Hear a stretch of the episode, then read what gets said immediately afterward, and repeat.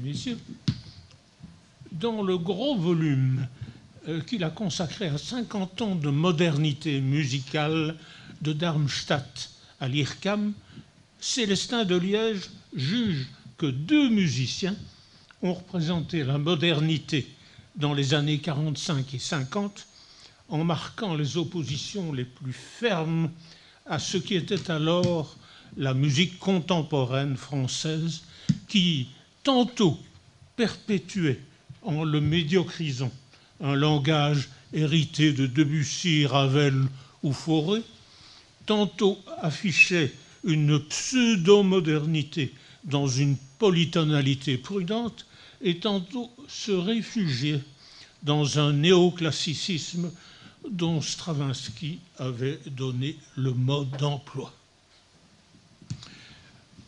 Ces deux musiciens sont Olivier Messiaen et René Leibovitz.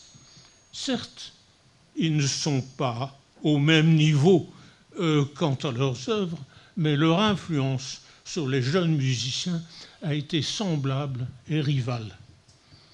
Le premier à se faire connaître a été Olivier Messiaen, organiste titulaire de la Trinité à Paris depuis 1931. Il avait composé avant 40 déjà des œuvres pour orgue, des cycles de mélodies, des grandes méditations symphoniques pour orchestre. En 1936, il avait constitué, avec quelques amis, un groupe qui, sous le nom de Jeune France, rappelant Berlioz, avait assumé son nationalisme et son romantisme en opposition très ferme à l'esprit des six et au néoclassicisme. Par les commentaires qu'il avait donnés aux œuvres qui ont figuré à son premier programme, son premier concert, l'hymne au Saint-Sacrement et les offrandes oubliées, Messiaen avait en outre voulu marquer sa musique d'une haute spiritualité et même de sa foi chrétienne. En 1939, Messiaen, professeur à l'école normale de musique alors, avait aussi publié 20 leçons d'harmonie dans le style de compositeur important du passé, de Monteverdi à Debussy. Et c'est ce modèle qu'il a appliqué à partir de 1941 dans sa classe d'harmonie au Conservatoire de Paris lorsqu'il y fut nommé à son retour de Silésie où il avait été retenu comme prisonnier de guerre. Il mettait en évidence l'évolution permanente du langage, du langage musical à travers le temps. Messiaen s'opposait ainsi à l'enseignement traditionnel du conservatoire où l'harmonie était conçue comme un ensemble de règles normalisantes, sélectionnées à partir du passé et imposées comme un dogme. Sa méthode originale lui avait valu la réprobation de beaucoup d'autres enseignants du conservatoire, mais avait suscité chez les élèves un intérêt tel que certains d'entre eux lui ont demandé des leçons complémentaires d'analyse et de composition, leçons qu'il a données à partir de 1943 dans un cours privé chez son ami Guy Bernard de la Pierre. Lorsque Messiaen a commencé à composer, son milieu naturel était la musique de Debussy. Il n'a jamais cessé d'admirer profondément Péléas mais il s'est refusé d'être un épigone et il avait en horreur les sous-forêts, les sous-ravels et les retours à Bach. En revanche, il avait beaucoup apprécié la conception du rythme d'Igor Streminsky dans Le Sacre du Printemps. Il l'avait dit dans un article publié dans la revue musicale en 1939 mais il, avait trouvé ailleurs des modèles plus précis. En particulier, à la lecture de quelques chapitres de l'encyclopédie de la musique du Conservatoire de Paris, qui avait commencé à paraître juste à la veille de la guerre, sous la direction d'Albert Lavignac. professeur au conservatoire. Au premier volume de cette encyclopédie, à la fois historique et systématique, il avait lu avec un intérêt particulier le long chapitre sur l'Antiquité gréco-romaine écrit par Maurice Emmanuel, qui avait été son professeur d'histoire de la musique au conservatoire et qui était aussi docteur lettres de la Sorbonne. Les pages sur la métrique de la poésie et de la tragédie grecque l'avaient particulièrement intéressé. Il avait lu aussi le long chapitre sur la musique de l'Inde, écrit par un professeur à la faculté des lettres de Lyon, Joanny Grosset. Dans ce texte touffu, il avait été particulièrement intéressé par l'exposé sur le système rythmique d'un théoricien hindou euh, qui avait d'ailleurs rassemblé un certain nombre d'autres écrits théoriques, théoricien du XIIIe siècle, Charngadeva, et notamment par le tableau des 126 décitalas, c'est-à-dire des 120 groupes rythmiques qui y étaient décrits. Il a dit plus tard à Claude Samuel, j'ai fait l'analyse rythmique de chaque tala et j'en ai déduit un certain nombre de règles rythmiques. Cette analyse m'appartient en propre. Elle est l'élément original et essentiel de mon travail. Étant né avec l'inquiétude rythmique, j'ai deviné et utilisé certaines lois de la rythmique hindoue avant de la connaître. En 1944, il a publié un ouvrage qu'il a appelé Technique de mon langage musical, mon langage musical, où il énonce avec des exemples précis et spécifiques auxquels il, recourt, euh, les règles auxquelles il recourt pour construire sa musique.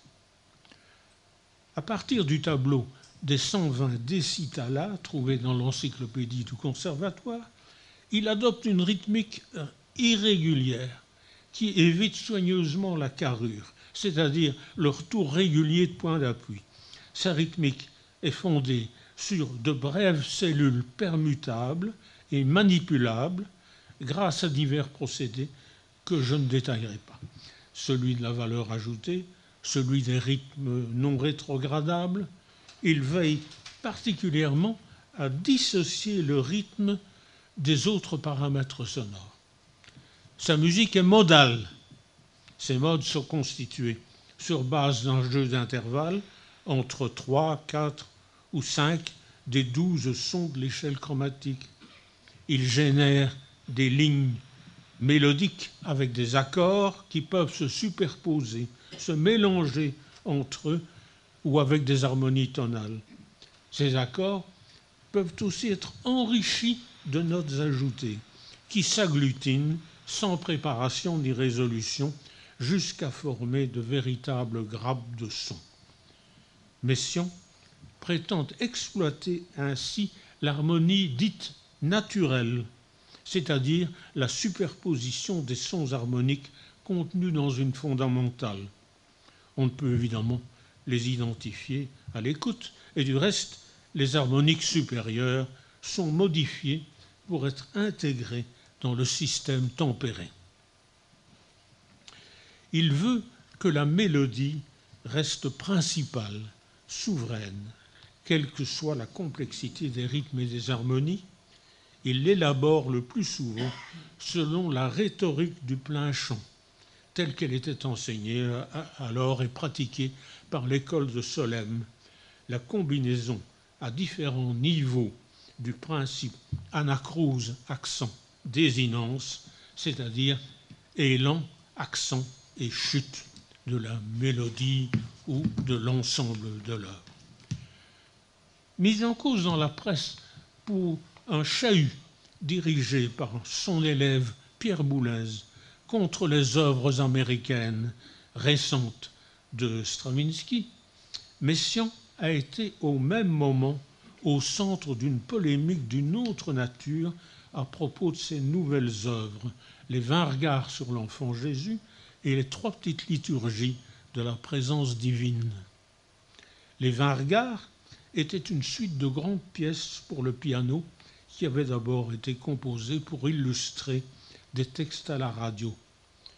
Quand l'œuvre fut créée dans son intégralité par Yvonne Loriot le 26 mars 1945, Messiaen avait placé dans le programme quatre pages de commentaires de l'auteur qui mêlaient aux explications sur son langage musical des commentaires poético-religieux annonçant les différentes pièces. Messiaen avait déjà procédé ainsi pour des œuvres antérieures, notamment les Visions de l'Amen, sept pièces pour deux pianos créées en 1943, ainsi que pour ses grands cycles pour orgue. Les regards devaient être suivis en août 45 au concert de la Pléiade par trois petites liturgies de la présence divine dont les textes poétiques étaient de Messiaen et avaient des ambitions théologiques dans leur louange à Dieu. Un débat intense a agité Paris et bien au-delà pendant quelques deux ans, mettant en cause aussi bien le langage musical de Messiaen que ses références constantes au domaine religieux.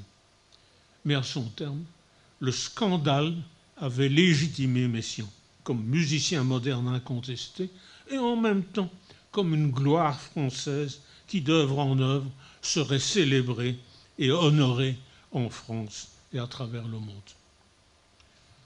L'autre pôle de la modernité, dans le Paris de 1945, était donc représenté par René Leibowitz, un juif polonais qui était passé par Berlin, s'était installé en France dans les années 30. À la Libération, il s'était mêlé activement à la vie intellectuelle et artistique parisienne parmi les écrivains et philosophes qui gravitaient autour de Jean-Paul Sartre. Il s'était alors manifesté par des critiques extrêmement agressives contre des compositeurs réputés. Il écrivait dans diverses revues qu'aucun compositeur d'une réelle envergure ne s'était fait connaître en France après Debussy et Ravel. À ses yeux, seul émergeait, je le cite, en Europe, l'austère et lucide figure d'Arnold Schoenberg, entouré de quelques disciples fidèles et non moins lucides, Alban Berg et Anton Webern. Schoenberg avait voulu montrer qu'à la fin du XIXe siècle, en surenchérissant sur le chromatisme wagnérien de Tristan et Isolde et en multipliant les chaînes de dissonance, la musique tonale avait perdu ses fonctions d'unification et d'articulation.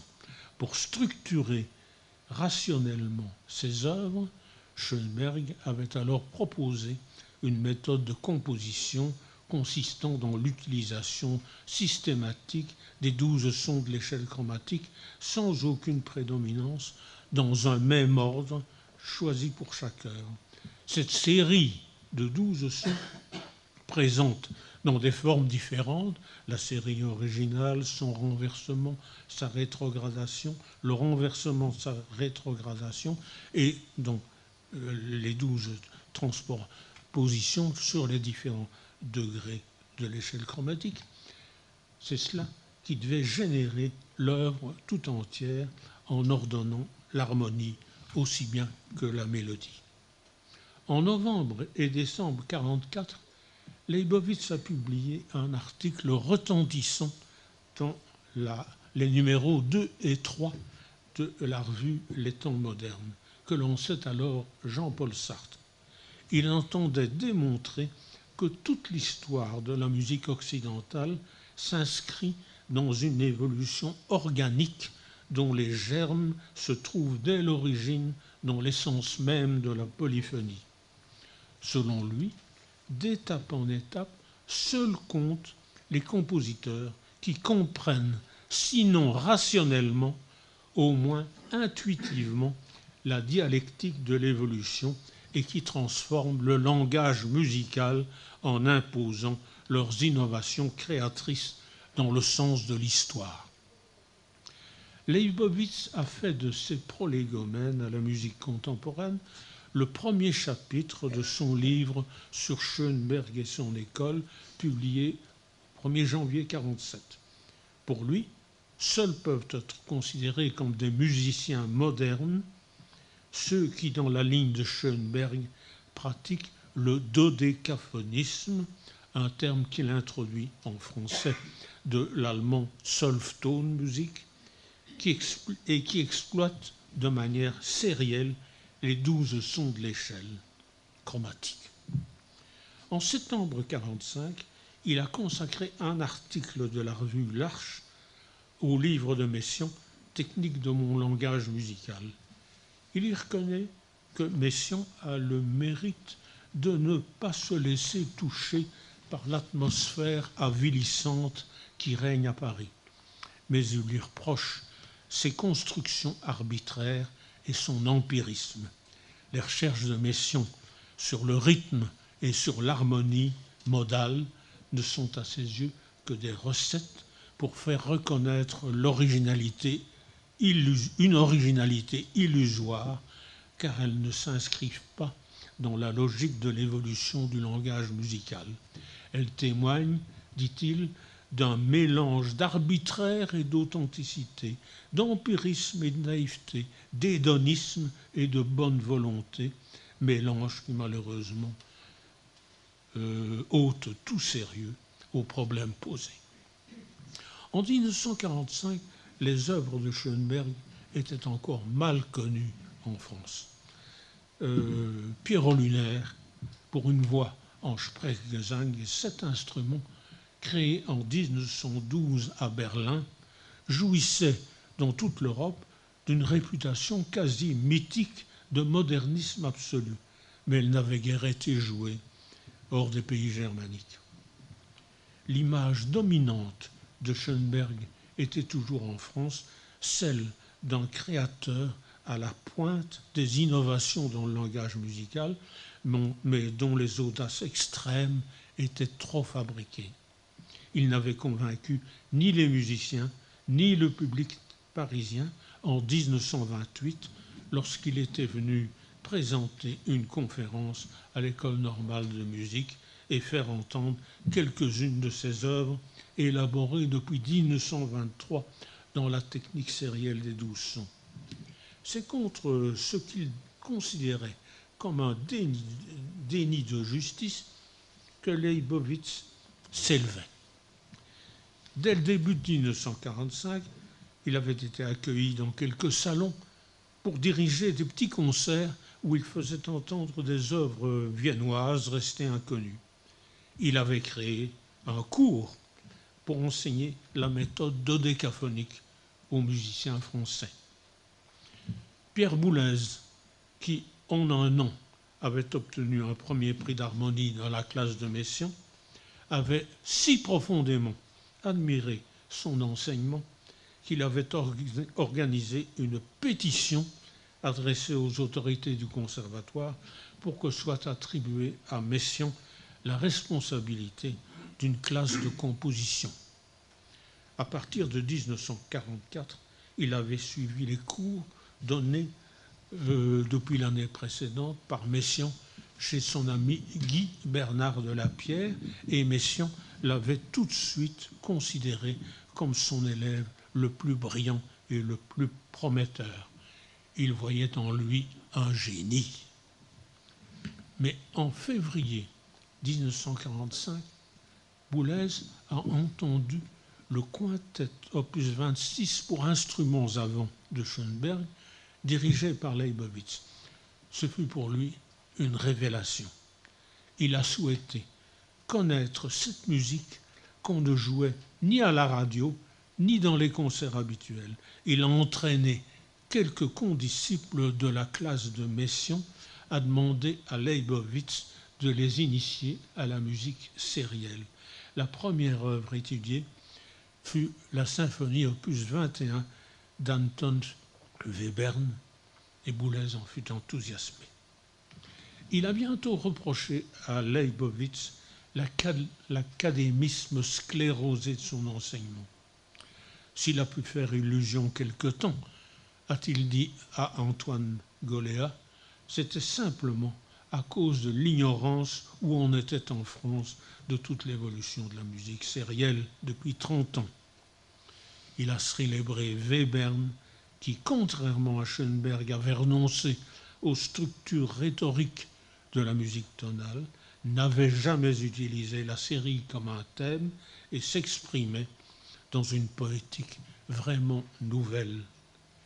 Il a pleinement adhéré au sérialisme webernien, l'a considéré comme un point de départ et a orienté sa musique sur une voie post-webernienne radicale. À ce moment, Boulez était le directeur de la musique de la compagnie de théâtre Barreau Renaud. Et il gagnait sa vie en dirigeant le soir les musiques de scène de compositeurs qu'il n'aimait pas. Il avait écrit, outre quelques œuvres qu'il a désavouées lorsqu'il eut découvert la musique sérielle, des notations pour piano, les premières versions du visage nuptial sur des poèmes de René Char, une première sonate pour piano et une sonatine pour flûte et piano qui a été créée à Bruxelles au séminaire des arts le 28 février 1947. Boulez, qui avait alors 22 ans, avait été expressément recommandé à André Souris, responsable de la musique au séminaire des arts, par son ami Boris de Schutzer, esthéticien et philosophe bien informé de ce qui se passait de neuf Paris. Boulez considérait sa sonatine comme son opus 1, car c'était la première œuvre où il estimait avoir utilisé la technique sérielle de manière originale. C'est aussi à André Souris que Boulez doit la première publication d'un de ses écrits. À ce moment, en effet, Souris, bruxellois, s'est vu confier la responsabilité de la revue Polyphonie qui se créait à Paris. C'est à son invitation que Boulez a écrit deux articles. Le premier de critique acerbe de la musique d'Albanberg, qui venait d'être entendu dans plusieurs concerts à Paris à l'occasion d'une quinzaine de musiques autrichiennes. Le deuxième article, simplement appelé Proposition au pluriel, s'inscrit dans la thématique générale de ce numéro de polyphonie sur le rythme musical. Répondant à Leibovitz, qui avait critiqué la technique de mon langage musical de Messiaen en disant qu'on ne peut séparer le rythme de la polyphonie, Boulez relève tout d'abord l'épreuve historique de l'erreur de Leibovitz, l'exploitation par Stravinsky dans le sacre du printemps de cellules rythmiques autonomes par rapport à la mélodie, l'utilisation par Bartok de rythmes populaires d'Europe centrale brisant la pratique traditionnelle en Occitan et surtout les procédés d'Olivier Messiaen basés sur le principe de la valeur ajoutée, l'élaboration de canons ou de pédales rythmiques qui posaient le principe d'une intégration structurelle du rythme dans la composition musicale. Il ne ménage pourtant pas Messiaen. Chez Messiaen, écrit-il, les recherches restent à l'état de canevas recouvert tant bien que mal par une masse d'accords. Il ne compose pas, il juxtapose. Il propose alors une méthode de composition qui combinerait les innovations de Messiaen aux apports de la dodécaphonie, un élément rythmique d'une parfaite atonalité lui aussi. Il a illustré son article par des exemples tirés de ses propres œuvres. La première sonate pour piano, visage nuptial, la sonatine pour flûte et piano. il se voulait musicien sériel et tenait Anton Webern pour le seuil d'une musique vraiment nouvelle. Il s'est, dès ce moment, imposé comme un modèle et comme un guide auprès des jeunes musiciens de France et bientôt d'ailleurs, je pense en particulier à la Belgique. Olivier Messiaen, lui aussi, était ébloui par l'intelligence de Boulez, par sa compréhension subtile de toute la musique et par ce qu'il composait. Il avait été déçu de le voir s'engager dans le mouvement sériel et il regrettait qu'il y ait entraîné des jeunes musiciens venant de sa propre classe du conservatoire.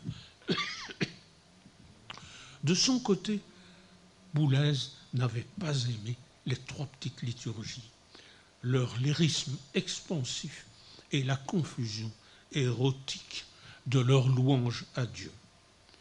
Le 14 février 1948, après avoir entendu en répétition générale publique, sous le titre Trois talas, les mouvements 4, 5 et 6 de ce qui devait devenir la Tourangalila symphonie, Boulez avait dit en coulisses à Messiaen que ces grandes effusions hollywoodiennes le faisaient vomir, ce qui a provoqué entre le maître et le disciple une rupture qui a duré quelques années. La Tourangalila symphonie, au titre dérivé du sanskrit, avait été commandée à Messiaen par Serge Koussevitzky pour être créée à Boston. Elle avait été écrite pour un très grand orchestre avec un important piano solo, des ondes marteneaux solo aussi, et une énorme percussion dans des rythmes, euh, dans des rythmes hindous qui alternaient avec des chants d'amour et avec des thèmes.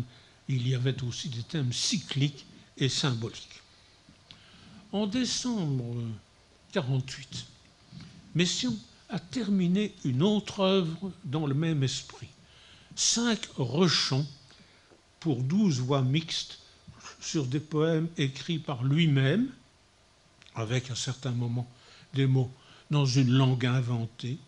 C'est un chant d'amour, a-t-il expliqué, qui après Araoui et la Tourangalila conclut le triptyque inspiré par le filtre d'amour de Tristan et Isolde. L'œuvre suivante, dans son catalogue, est d'une toute autre nature.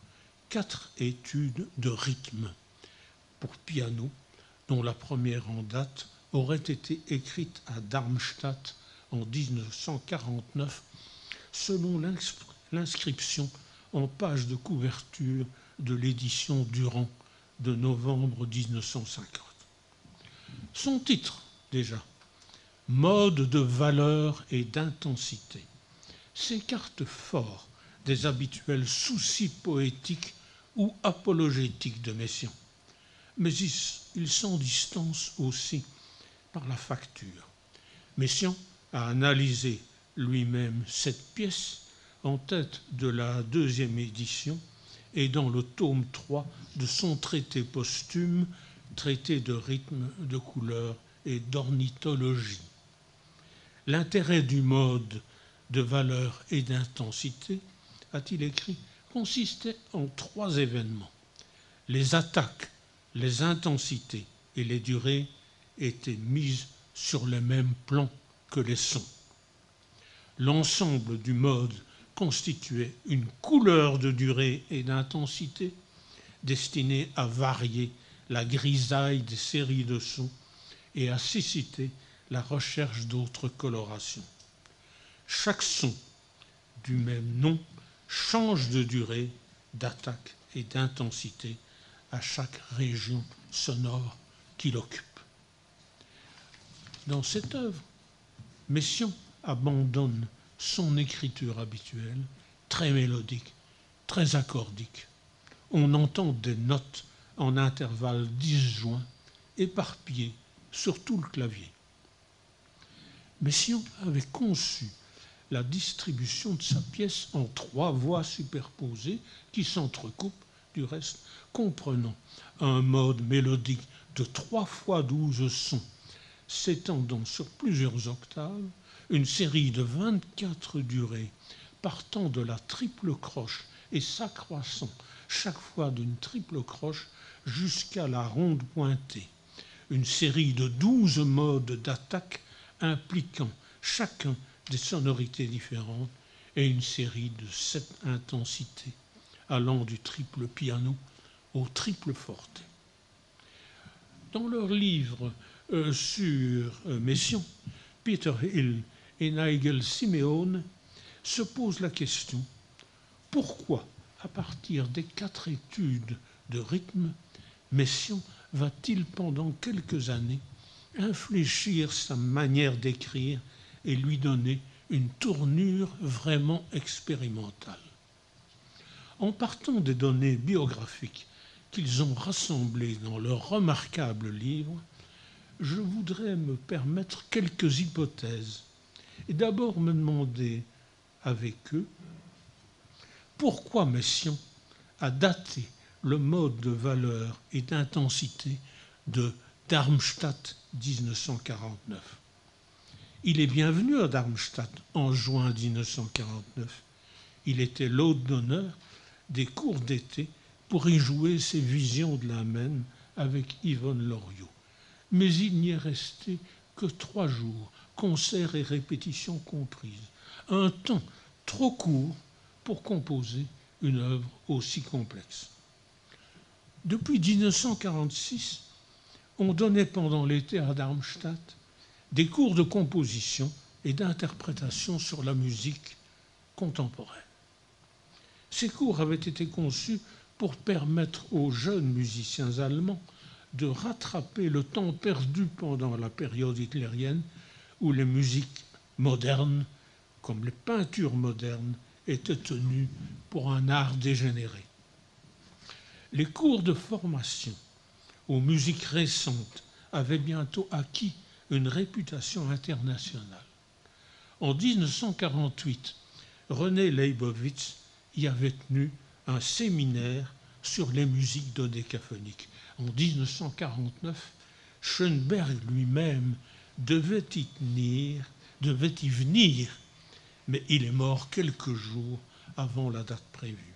C'est Leibovitz qui l'a remplacé et y a redonné son séminaire. C'est dans ce contexte que Messiaen est passé par Darmstadt. C'est là qu'il a dû prendre la décision d'écrire son mode de valeur sur base d'idées qu'il avait déjà envisagées antérieurement. Mais il me paraît que si, à sa publication, la pièce a été datée de Darmstadt 1949, c'est qu'avec la présence réitérée de Leibowitz, Darmstadt lui était alors apparu comme un foyer de la musique sérielle, ce qui se confirmera les années suivantes. Et il a voulu y situer symboliquement une œuvre qui surpassait la technique sérielle par une utilisation extensive de sa propre méthode.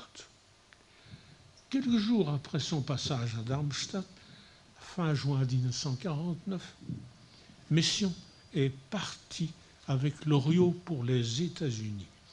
Il était attendu à Tanglewood, Massachusetts, où le festival d'été avait, avait programmé certaines de ses œuvres et où il devait donner des cours d'analyse et de composition.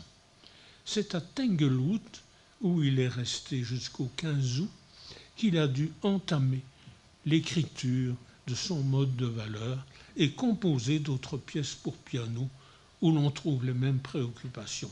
Kanteyo et homme rythmique. Cette dernière pièce devait être intégrée dans ces quatre études de rythme. Il est possible qu'il ait rencontré à Tanglewood Milton Babbitt, important compositeur et théoricien américain qui, dès 1948, avait écrit une Composition for Four Instruments qui recourait déjà à la série généralisée. ce qui a pu encourager Messiaen à s'engager sur cette voie. En 1950, Messiaen a complété ses quatre études de rythme par deux dernières pièces très brillantes, Île de feu 1 et 2. Il les a publiées l'année suivante et enregistré la série le 20 mai 1951. C'est Darmstadt qui leur vaudra la célébrité. En effet, cette année-là, 1951, le critique français Antoine Goléa, invité à faire une conférence sur la situation de la musique en France, a illustré son exposé en faisant entendre et en commentant l'enregistrement des quatre études.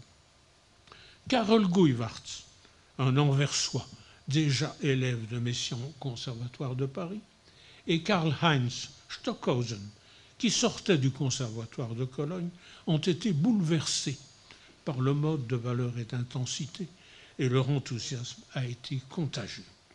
Le principe de la série généralisée a bientôt été considéré comme l'avenir nécessaire de la musique sérielle. Pierre Boulez n'avait pas attendu pour l'expérimenter. Dans le courant de mai 1951, il avait annoncé à son ami John Cage qu'il commençait à composer une nouvelle série d'œuvres pour deux pianos où il voulait, disait-il, réaliser l'architecture sérielle sur tous les plans, disposition des hauteurs, des intensités, des attaques et des durées. L'architecture des hauteurs, je cite toujours Boulez, pouvant se transmettre en architecture des durées ou des intensités ou des attaques, si bien que toutes les structures sont interchangeables. C'est incontestablement un projet très proche de ce qu'avait réalisé Messiaen dans son mode de valeur. Et c'est pour reconnaître explicitement ce qu'il devait à Messiaen que Boulez lui a emprunté un mode de douze sons pour élaborer la première de ses structures pour deux pianos en y greffant des séries de douze durées, douze intensités, douze modes d'attaque. Il expliquera plus tard, dans une conversation à la radio de l'INR avec Célestin de Liège, qu'il avait voulu utiliser les possibilités d'un matériau et voir jusqu'où on pouvait aller jusqu'où pouvait aller l'automatisme des réalisations musicales. Il s'était contenté, en effet, de présenter l'une derrière l'autre 48 présentations de différentes séries en, en intervenant que pour diversifier les densités de la musique entre une et six voix. Lorsqu'elle a été jouée par Messiaen et Boulez réconciliés lors du festival L'œuvre du XXe siècle à Paris, le 4 mai 1952. La structure 1A, la première pièce des structures, malgré la critique interne qu'elle contenait, est devenue, avec le mode de valeur de Messiaen, un exemple mythique des possibilités d'élaboration de la série généralisée. L'application des mêmes procédés sériels à tous les paramètres sonores devait, en principe, donner à toute œuvre désormais une cohérence totale. Karl-Heinz Stockhausen a utilisé le même procédé dans des œuvres qu'il a appelées ponctuelles parce que chaque note y était un point prédéterminé dans tous ses paramètres. Mais il a bientôt allégé la rigueur de son écriture en passant du ponctualisme à la technique dite des groupes. Beaucoup de musiciens sériels se sont alors lancés dans l'exploitation de la série généralisée, jusqu'à ce qu'ils doivent admettre, au bout de quelques années, qu'elle se heurtait à des impossibilités radicales. Impossibilité pour les interprètes de respecter les prescriptions de ce qui était noté, impossibilité pour les auditeurs de percevoir les les intentions de ce qui était prescrit, impossibilité pour le compositeur lui-même de maîtriser tous les éléments d'une vaste combinatoire. À l'audition, la surdétermination de l'écriture équivalait à ce qui aurait été produit par le seul hasard. Il en est de même, du reste, du mode de valeur de Messiaen. Lorsqu'on la joue, cette pièce est entendue comme une improvisation violente et de haute virtuosité. On ne peut en percevoir toutes les complexités d'écriture, mais elle a permis à Messiaen d'obtenir la reconnaissance de sa modernité à Darmstadt, foyer du sérialisme, où il a été invité à jouer ses quatre études dès 1952 et plusieurs fois dans les années suivantes, ainsi qu'à y donner à plusieurs reprises des cours de composition. Elle a surtout valu à Messiaen d'occuper une place privilégiée et durable auprès des musiciens réputés à la pointe de la modernité. Messiaen a écrit en 1950, 1951 et 1952 deux œuvres pour orgue, la messe de la Pentecôte et le livre d'orgue, qui font aussi une large place aux spéculations expérimentales sur des séries de durée, des séries de timbres et des modes de hauteur. Mais ces épisodes, très calculés, alternent avec des évocations de la nature et des chants d'oiseaux stylisés. En avril 59, se souvenant de cette période, Messiaen a écrit La nature, les chants d'oiseaux, ce sont mes passions, ce sont mes refuges. Dans les heures sombres, quand mon inutilité m'est brutalement révélée, quand toutes les langues musicales, classiques, exotiques, antiques, modernes et ultramodernes me semblent réduites au résultat admirable de patientes recherches, sans que rien derrière la note justifie tant de travail. Que faire sinon retrouver son visage véritable, oublié quelque part dans la forêt, dans les champs, dans les montagnes, au bord de la mer, au milieu des oiseaux? Cette phrase, citée dans son livre par Harry Albrecht, montre la place que les oiseaux et la nature vont prendre dès lors dans sa musique mais elle témoigne aussi, me semble-t-il, du désarroi qu'a connu, qu'avait connu Messiaen lorsqu'il a cherché à prouver la modernité de sa musique par une surenchère illusoire sur les musiques sérielles. Car les musiciens sériels avaient été longtemps des totalitaires. René Leibovitz n'avait fait que vulgariser en français la pensée de Schoenberg lorsqu'il avait proclamé le caractère inéluctable de l'évolution de la polyphonie. Boulez avait écrit en 1952 une phrase restée fameuse. Tout musicien qui n'a pas ressenti, nous ne disons pas compris, mais ressenti la nécessité du langage dodécaphonique est inutile, car toute son œuvre se place en dehors des nécessités de son époque. Une génération entière de musiciens s'est appliquée à démontrer dans ses écrits que seuls comptent les musiques qui s'appliquent à renouveler fondamentalement le langage musical. Seuls comptent les musiques sérielles.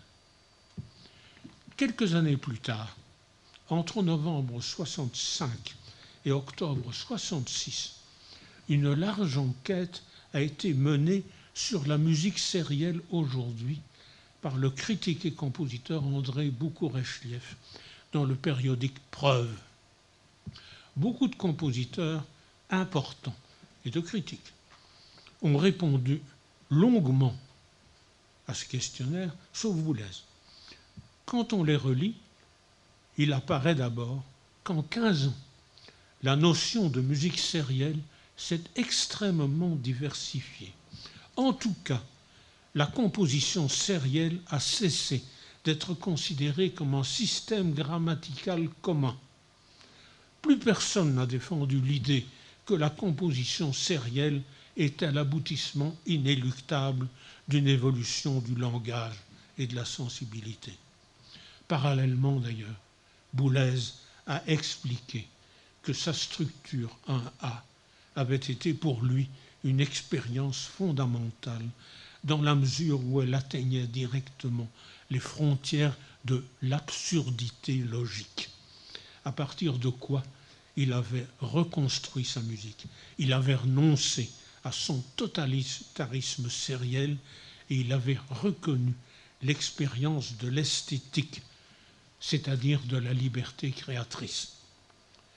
Célestin de Liège, dans ses 50 ans de musique moderne, a fait un inventaire exhaustif de toutes les tentatives d'accréditation de nouveaux traits de modernité dans cette période. Il a montré dans le détail que, contrairement à ce qu'avaient espéré ses initiateurs, le sérialisme ne s'est pas imposé comme un mouvement fédérateur qui intégrerait de manière incontournable le destin de la musique. De nombreux courants ont marqué des ruptures successives dans le sérialisme et ont donné à la musique des orientations fort différentes. La modernité est donc plurielle.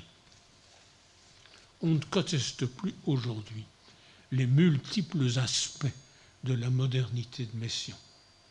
Boulez les a explicitement avalisés en inscrivant régulièrement les œuvres nouvelles de Messiaen au concert du domaine musical. Il a aussi maintes fois célébré l'originalité et la modernité de sa musique. Depuis que les musiques du passé ont été réhabilitées à la fin du XVIIIe siècle, on a vu se constituer un musée imaginaire de la musique. Les premiers à y prendre place avaient été Bach et Handel. Ils y ont bientôt été rejoints par la trinité viennoise Haydn, Mozart, Beethoven. On y trouve aussi, depuis longtemps, des musiciens qui en avaient d'abord été exclus pour cause de modernité et qui ensuite ont été légitimés et qui dès lors sont considérés eux aussi comme des musiciens euh, qui ont fait l'histoire. Pour Messiaen, le purgatoire aura été bref. Avec les caractéristiques de modernité a lui-même revendiquées et qui lui ont été reconnues, mais aussi peut-être avec d'autres singularités de sa personnalité plus problématiques. Messiaen a pris place dans le musée imaginaire de la musique. Olivier Messiaen est un musicien classique.